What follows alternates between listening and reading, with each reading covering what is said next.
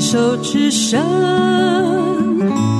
，Can cheers，牵手之声，Can cheers。日升月落，群山环抱，山峦飘渺，四季更迭。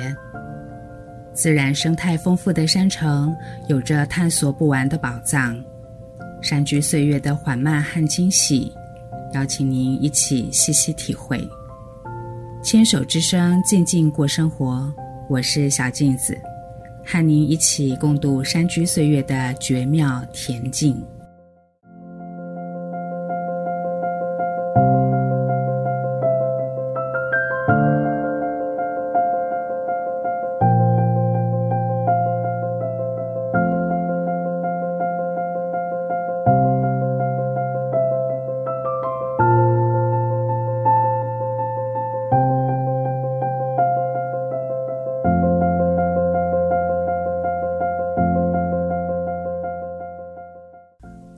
山上山城的第一个初夏时分，一天清晨，邻居按了门铃，送上一支清香雪白的野姜花。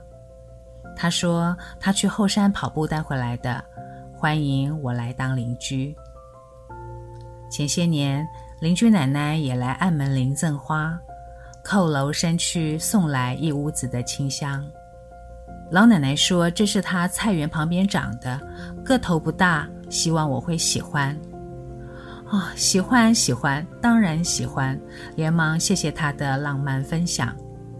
后来，老奶奶偶尔就会放一支野姜花在我家的门口，按个门铃就离开。记得第一次被野姜花冲击感官，是在念大学的某个开学月。和朋友骑摩托车去十分。当天秋阳暖而不至，金风爽而不涩。那个还没有规范戴安全帽的日子，山谷间奔驰的速度让长发张扬飞舞，像极了梅杜莎。一个转弯处，轻软淡甜的香味刹住了野丫头的小绵羊。白花簇簇绵延到溪谷，壮丽至极。我和朋友们熄了火，安安静静地站着，看着，闻着。凉风将花香时而满满浓郁地送到身边，时而挑逗般地轻拂再拉远。我们欢笑、唱歌、跳跃，在路边来回地奔跑。那天。后来去了哪里，吃了什么，再看到什么，完全不记得。时空记忆全然停留在这一山谷的白。从那之后，也再未见到这般清丽壮阔的美景。但是野姜花的香味印象深刻脑海。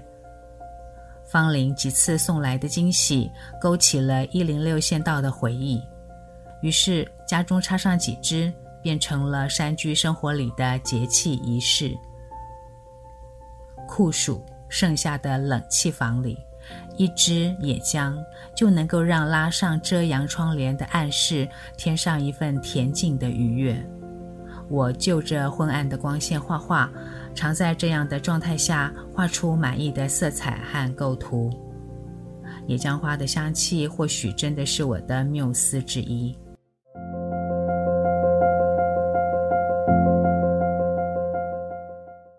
每年入夏后，山城的蔬果大叔会带来一束束的野姜花。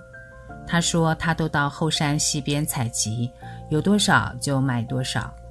我也是随缘，有了就买一束。今年壮围的有机农林先生带来一盒一盒杏黄色的野姜花。山城居民在群组里分享讯息。讨论如何料理这美味的季节限定。野味尝鲜是山居生活的必要，怎可错过？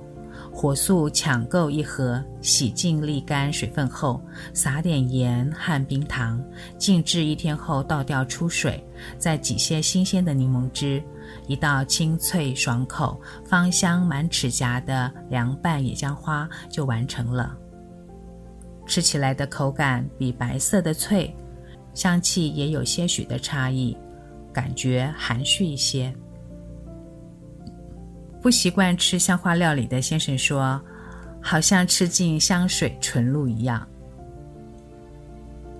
杏黄色的花朵，您看过吗？有机农林先生告诉我们，这款野姜花是宜兰退休的吴老师长时间的观察育种，历经一番波折后申请到了品种权，所以目前市面上应该还没有这个品种的流通推广。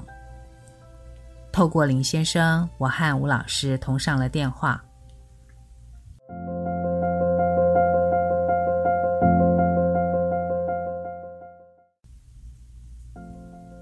谦虚内敛的吴老师告诉我，野姜花因为花形像蝴蝶，所以也叫做蝴蝶姜，英文名字就叫做 Butterfly Lily。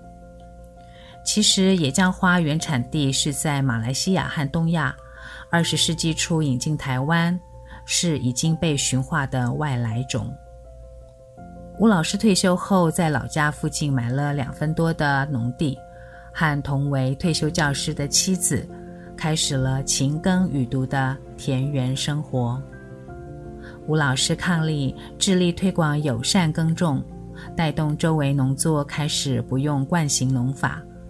吴老师以野姜花作为绿篱隔离带，为昆虫提供庇护所。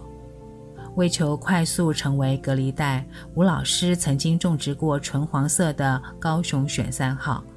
他说：“高雄选三号的个头很大，作为绿篱后差点泛滥成灾。后来把块茎切碎了深埋做绿肥。在之后回头种植白色的野姜花，发现白花黄心丛中开始有变异品种出现。吴老师说那是橙黄色变异株，他开始进行这个颜色植株的分布繁殖。”发展出稳定性、一致性都绝佳的新品种，并向农委会提出了品种权的申请。申请品种权的时候，高雄农改场以颜色最接近的橘红色高雄选二号作为对照组，以英国皇家园艺学会标准色卡 RHS 比对后，吴老师申请的品种是属于黄色系，而高雄选二号则是属于橘色系。不在同一个色谱里。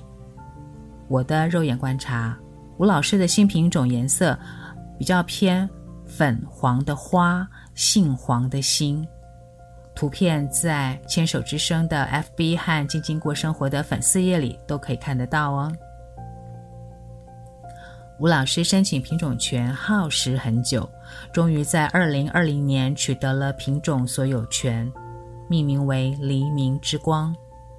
一来是为了该品种所在地宜兰市黎明里，二来是为了花色像极了清晨日出前的天色。吴老师说，现在因为体力有限，还没有开始做品种推广。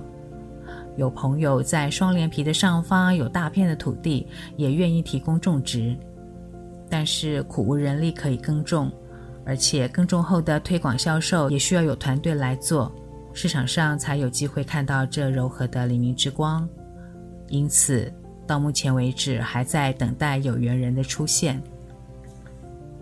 品种权类似专利权，其所有权年限是二十年，凡是想要种植的人都必须取得品种权人的授权才得为之。若不是有机农林先生把这美好的食材带来山城，我们也不会有机会增广见闻。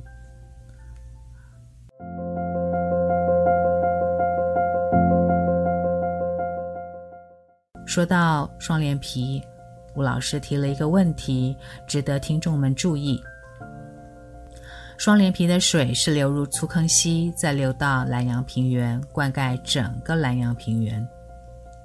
双连皮最大宗的经济作物是红凤菜，有菜农表示，如果不放化肥，红凤菜的茎会比较软，卖相比较差。放了化肥之后，叶子的正面、背面绿色、红色分明，叶子也比较肥厚，卖相好，销量佳。双连皮那儿还有其他惯性农法的作物，比如说地瓜、生姜等等。试想一下，大家都说农药化肥用量很少，一点点污染的日积月累就不再是一点点而已哦。这些污染是流入了双连皮、粗坑溪、兰阳平原。健康饮食追捧的红凤菜是这样种植来的，不禁让人捏把冷汗。